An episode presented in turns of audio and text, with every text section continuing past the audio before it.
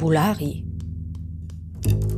Ein Wissenschaftspodcast zur Literatur und Film in der Romania.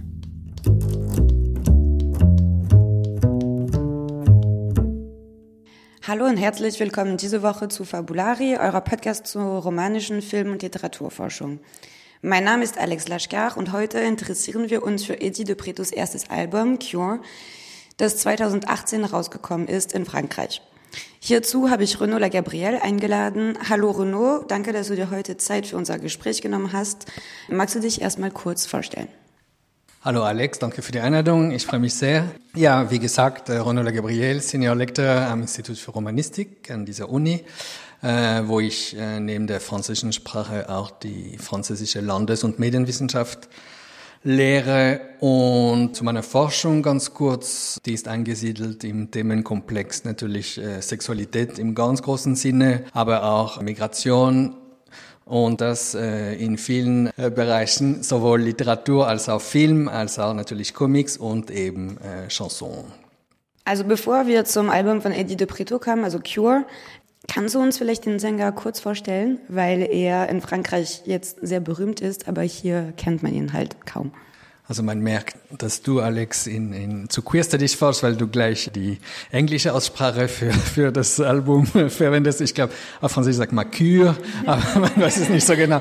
Jedenfalls, äh, jedenfalls ist Edith Preto ist ein relativ junger Sänger, der wird dieses Jahr 30 er kommt aus Créteil, aus, de, aus, dem Süden Paris und aufmerksam wurden die Medien auf ihn erst äh, 2017 und zwar beim berühmten Musikfestival äh, Printemps de Bourges, wo er den, den Preis Inouï für die Neuentdeckungen äh, gewonnen hat.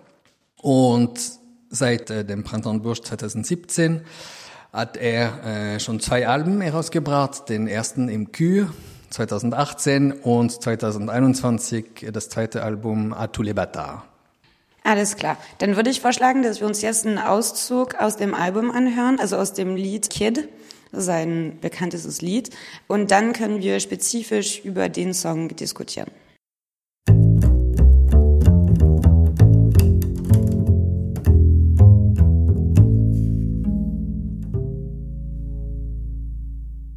Tu seras viril, mon kid, je ne veux voir aucune larme glisser sur cette gueule héroïque et ce corps tout sculpté pour atteindre des sommets fantastiques que seule une rêverie pourrait surpasser. Tu seras viril, mon kid.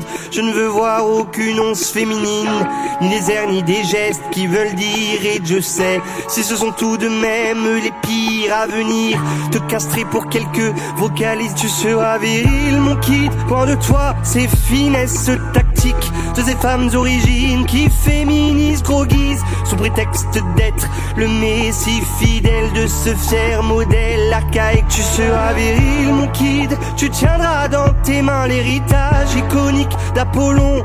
Et comme tous les garçons, tu courras de ballon en champion et deviendras mon petit héros historique.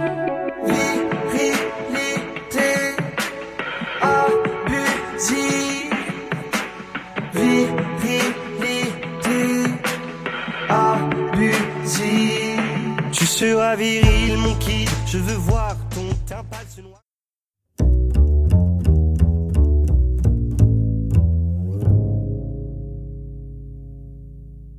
In deinem Artikel Renault Intervention queer en milieu sensible, Eddie de Preto, sprichst du von der Konstruktion von der Virilität, die mit der hegemonialer Männlichkeit verbunden ist, also eine lange Reihe von Ordnungsrufen. Inwiefern stellt der Song Kid die verschiedenen Facetten der hegemonialen Männlichkeit dar und mit welchen Mitteln? Also in seinem Lied Kid, das, das ihn eben auch so, so berühmt gemacht hat, prangert äh, De Preto die, die Aufforderungen zur Virilität an, denen die Burschen und die jungen Männer, und zwar von, vom jüngsten Alter an, ausgesetzt sind. Und wie macht er das sprachlich? Er rekurriert ständig äh, auf die Anaphère Tu viril, mon kid. Also es ist wirklich eine Aufforderung. Man notiert auch die Befehlsform und auch die, die Zukunftsform Tu viril. Und zwar öffnet diese, diese Struktur Tu viril acht der zehn Strophen in dem Lied. Natürlich kann man dieses Tu als den Ich-Erzähler, also in, in der Kantologie. Also Kantologie ist das Pendant zur Narratologie. Narratologie würde man sagen, dass dieses Tu äh, den Conteur äh, bezeichnet, aber natürlich hat auch dieses, dieses Tu einen äh, kollektiven Wert. Auf Französisch ist es so. Wie gesagt, äh, erinnert die, die Anafair und mit der Befehlsform daran, dass eigentlich diese Aufforderungen eine ständige, eine, wie du gesagt hast, eine sehr lange Reihe von Ordnungsrufen bedeutet, die ständig wiederholt werden, wie Judith Butler das in ihrem äh, Unbehagen der Geschlechter so, so toll äh, dargestellt hat, schon länger her. Diese Anaphör könnte man auch lesen als das Zeichen dafür, wie tief diese Aufforderung in, in dem Kopf dieses Kids sitzt und auch wie stark diese Aufforderung immer noch äh, in seinem Kopf ein Echo findet. Ich habe gerade von, von der Befehlsform und von der Futurform gesprochen in Seurat und die berühmte französische Philosophin, nicht unbestrittene Philosophin Elisabeth Badinter, erinnert in ihrem Werk zur, zur Konstruktion von Männlichkeit daran eben, dass être un homme se dit plus volontiers à l'impératif, soit un homme, also es ist, sei ein Mann. Man sagt nicht, du solltest ein Mann sein, sondern sei ein Mann. Edith Preto singt über die, die verschiedenen Dimensionen, die diese Aufforderung zur Virilität äh, annimmt. Und zum Beispiel ein, ein sehr wichtiges Aspekt ist die physische, die körperliche Kraft. Ja, man hat äh, im ganzen Chanson, im ganzen Lied findet man das äh, Wortfeld dieser physischen Kraft. Oui, on a le corps tout sculpté, on a les bagarres, on a dopé de chair, du nerf protéiné. Diese physische Kraft, diese körperliche Kraft wird immer im Zusammenhang mit dem Heldentum gebracht und mit eben, wie gesagt, mit der männlichen Herrschaft.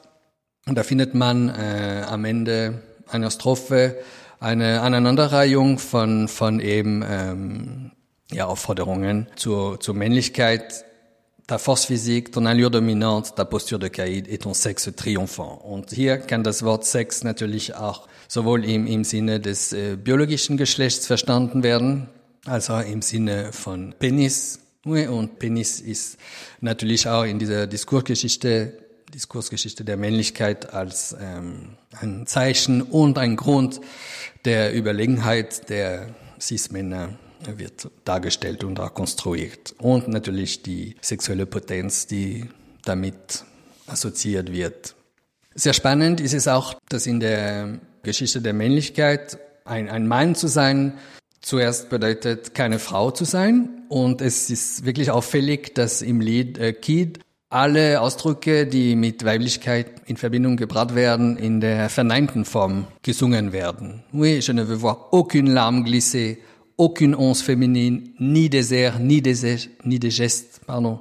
Also das ist der erste Punkt. Und der zweite Punkt in dieser Konstruktion der Männlichkeit ist eben, also ein Mann ist eben keine Frau und ein Mann ist kein schwuler Mann. Ist ein Mann ist ein vollständiger Mann, ist kein homosexueller Mann. Und das liest man oft zwischen den Zeilen, zum Beispiel äh, ni des airs ni des gestes qui veulent dire et Dieu sait si ce sont tout de même les pires à venir oder non les, les contrées roses. Oui, also da mal wirklich in, in, im Mund des, des Vaters dieses Kindes haben wir wirklich äh, so schön ausgedruckt der, dieses Bild der Zwangsheterosexualität, um die, die Worte von Adrian Rich zu übernehmen. Also die, die Zwangsmännlichkeit und die Zwangsheterosexualität. Ja, das ist, was ich sagen würde zu dieser Konstruktion der Männlichkeit. Ja, danke schön. Jetzt wollte ich vielleicht zum anderen Lied kommen, nämlich das Lied Normal, das man auch in demselben Album finden kann. Und dieses Lied kann als Antwort auf die homophoben Beleidigungen und Angriffe interpretiert werden, die der Sänger und im weiteren Sinne alle homosexuellen Menschen erleiden müssen. Kannst du uns sagen, welches Echo es in Frankreich gefunden hat, als das Lied rausgekommen ist? Also das Lied nochmal hat eine eigene Geschichte. Edith Preto erzählt, dass er, also er verließ gerade einen Club mit Freunden und da wurden sie von, von einem homophoben Mann angesprochen und beleidigt und er zu ihnen gesagt hat, vous êtes pas normaux. Genau, und dann hat er gesagt, er wird jetzt äh, als, als Antwort darauf äh, ein Lied komponieren und kreieren und er hat auch gesagt, dieses Lied soll wirklich wie, wie eine Art äh, Erbrechen auf diesen Mann äh, gelesen werden. Und man spürt auch äh, diesen ganzen Ärger und diese Aufregung äh, durch das ganze Lied, äh, ein ganz tolles Lied. Und dieses Lied hat ein großes Echo in Frankreich gefunden weil es wurde von sehr vielen äh, queeren Menschen als ein super schöner Text als zu, zum Widerstand zur homophoben Hate Speech. Und Edith Preto hat sehr viele Nachrichten auf verschiedenen Medien bekommen, eben von, von jungen und weniger jungen queeren Menschen, die sich bei ihm für dieses Lied bedankt haben.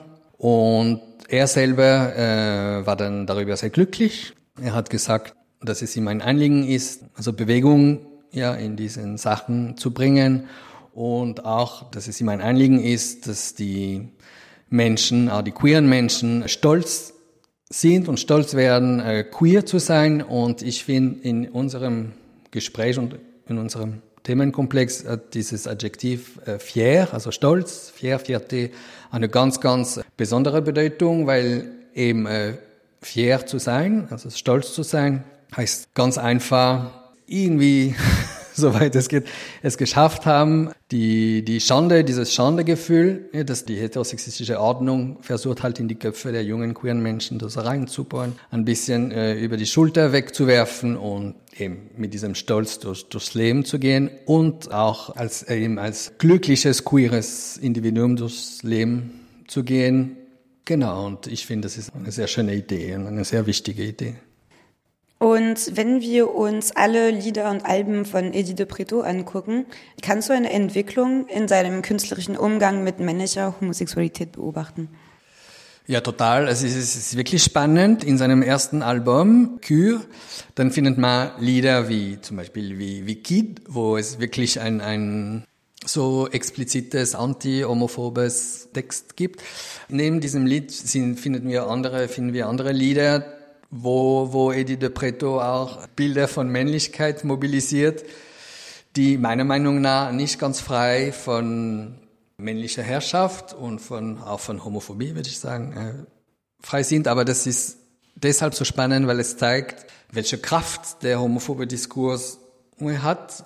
Und das zeigt von, also diese, diese Textpassagen zeigen von, von, von der internalisierten Homophobie ja, und vom, vom internalisierten Selbsthass, ja, den Eddie de Preto und, glaube ich, alle queeren Menschen in sich tragen. Und das ist eben, das ist der Weg, den, den man als queerer Mensch gehen muss, nächste Aufforderung oder gehen sollte. Das ist das, dass man eben äh, petit à petit, peu à peu äh, im Laufe seine, seines Lebens eben sich von diesem internalisierten Hass und äh, Homophobie immer mehr befreien soll. Ja, und ich finde ausgerechnet, dass solche, solche künstlerischen Wege wie Lieder, Filme, Bücher und so äh, dazu einen enormen Beitrag leisten können. Und eine letzte Frage zum Schluss. Ähm, mit welchen anderen zeitgenössischen französischen SängerInnen, also insbesondere LGBTQ-SängerInnen, bringst du Edith de Preto in Verbindung und warum? Und ich frage mich auch, ob es jetzt in den letzten Jahren eine Entstehung gibt von einer neuen Generation in Frankreich von SängerInnen, die sich viel mit LGBTQ-Identitäten und Themen auch beschäftigen. Also mit einer, mit einer Sängerin im Besondere bringe ich Edith Preto zusammen, weil ich das auch in, in äh, anderen Aufsätzen gemacht habe. Und zwar, ist, das ist die, die lesbische Sängerin Suzanne. Und warum? Weil, aber das ist jetzt nicht wissenschaftlich, das ist nur mein, mein äh, Hörerverhalten, äh, weil ich finde, dass ihre Lieder ganz viel, also so oft äh, ähnlich klingen. Aber auch, weil sie in ihren Liedern beide ähnliche, ähnliche ähm, Sachen behandeln, und zwar eben diese Wichtigkeit der heterosexistischen Ordnung zu widerstehen, aber auch was ganz, ganz Wichtiges und ganz Schönes, sie betonen oder sie besingen äh, das queere Begehren in ihren Liedern, in sehr, sehr schönen Liedern. Bei Susanne denke ich zum Beispiel an Anushka, ja, wie sie erzählt, wie sie ihre, also es ist ein bisschen biografisch gefärbt, wie sie ihre zukünftige Freundin kennengelernt hat. Das ist ein, ein wunderschönes Lied, aber dann auch in dem Lied äh, Klit. Klit ist gut und ich glaube, es ist insofern auch wichtig, als äh, eben das queere Begehren immer als etwas Schmutziges, als etwas Abnormales, äh, als etwas Krankhaftes im, im Diskurs dargestellt wird. Und diese, also sowohl Susanne als auch Eddie besingen genau das Gegenteil. Es ist sagen, wie schön das ist, äh, einen queeren Menschen zu begehren. Also Susanne auf der einen Seite, dann natürlich Bom, also Paul, Bom, die Sängerin Bom hat in vielen Interviews betont, dass Edith Preto für sie sehr wichtig gewesen ist auch zur eigenen Akzeptanz und da in ihrem musikalischen Weg. Natürlich äh, Chris and the Queen, aber auch Oshi, weil sie beide, genau wie Edith Preto, eben betonen, wie wichtig das ist, kein Opfer zu sein und äh, soweit es geht, Widerstand zu leisten. Genau, also das sind die, die Namen. Ich denke natürlich an Alois Sauvage, der sagt, dass, dass sie Edith Preto sehr mag und ja, also man kann wirklich merken, dass in den letzten zehn Jahren immer mehr Stimmen, also queere Stimmen im französischen Chanson zu hören sind. Jetzt wurde gerade Pierre de Mer, ich weiß nicht genau, wie man das ausspricht, hat Preise gewonnen, ist ein, ein queerer Künstler aus Belgien, Angèle natürlich aus Belgien. Also es passiert was. Es passiert was, aber man hat zum Beispiel gesehen bei Oshi, Oshi hat dann ähm, nicht nur von ihrer Liebe zu Frauen gesungen, sondern sie hat ja auch gezeigt. Sie hat eine Musikerin geküsst und sie wurde dann dafür in den Medien wirklich an den Pranger gestellt und sie seit zwei Jahren ist sie Opfer von, von äh, Harassment. Äh, Edith Preto wurde, ja, es gab ein, ein Urteil gegen rechtsextreme Gruppierungen, ja, die ihn in den Medien auch bedroht haben. Also man sieht auf der anderen Seite, es passiert viel. Wir sind auf dem richtigen Weg, aber es ist, es gehört immer noch nicht zu, zu offensichtlich zur Selbstverständlichkeit, dass da queere, queere Sängerinnen offen über queeres Begehren singen. Ja, dann möchte ich mich mit diesem hoffnungsvollen Ende bei dir fürs Gespräch herzlich bedanken. Und ich hoffe, dass deine Analysen unseren ZuhörerInnen jetzt Lust gegeben hat, Edith de Pritos Lieder zu hören und auch anderen, zum Beispiel Aris Sauvage, auch zu hören. Und danke, dass du dir die Zeit genommen hast.